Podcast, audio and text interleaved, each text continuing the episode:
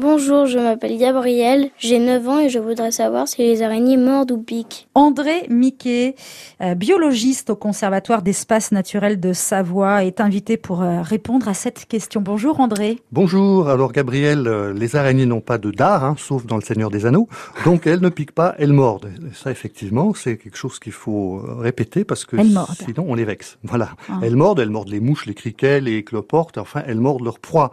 Et c'est quand même la, la première chose à savoir, c'est que c'est pas du tout un, système de défense pour elles, c'est un système de prédation pour attaquer et tuer leur proie. Ah oui, c'est quand même pas un acte, c'est quand même hostile, je veux dire, comme acte. Ah bah c'est fait pour euh, tuer, mais tuer des proies. D'accord, ok. Donc c'est pas fait pour se défendre contre nous.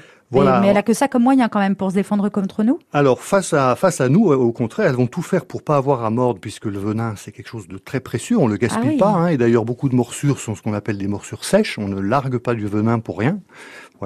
Et en général, elles vont plutôt jouer soit de s'immobiliser et de rester parfaitement immobiles, soit la fuite, elles peuvent être très très rapides, soit euh, tout simplement, ben, beaucoup d'araignées ne nous considèrent pas comme un danger. C'est vrai que l'homme ne mange pas des araignées, donc euh, elles vont monter sur nous, on est un perchoir, on est un solarium, on est un terrain de chasse, on n'est pas forcément une menace.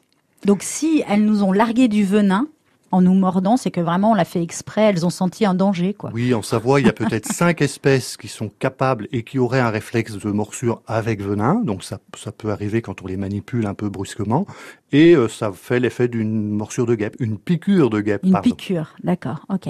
Donc l'araignée mord, pas pour se défendre, ou en tout cas pas contre l'homme, puisqu'a priori on n'est pas censé euh, être un, un pas ennemi. Fait pour ça. C'est pas fait pour ça. Ok, mm. il y a des morsures euh, qui sont mortelles pas euh, en Europe. Hein. En France, il y a zéro cas de mort par araignée, contrairement aux guêpes où il y en a des dizaines.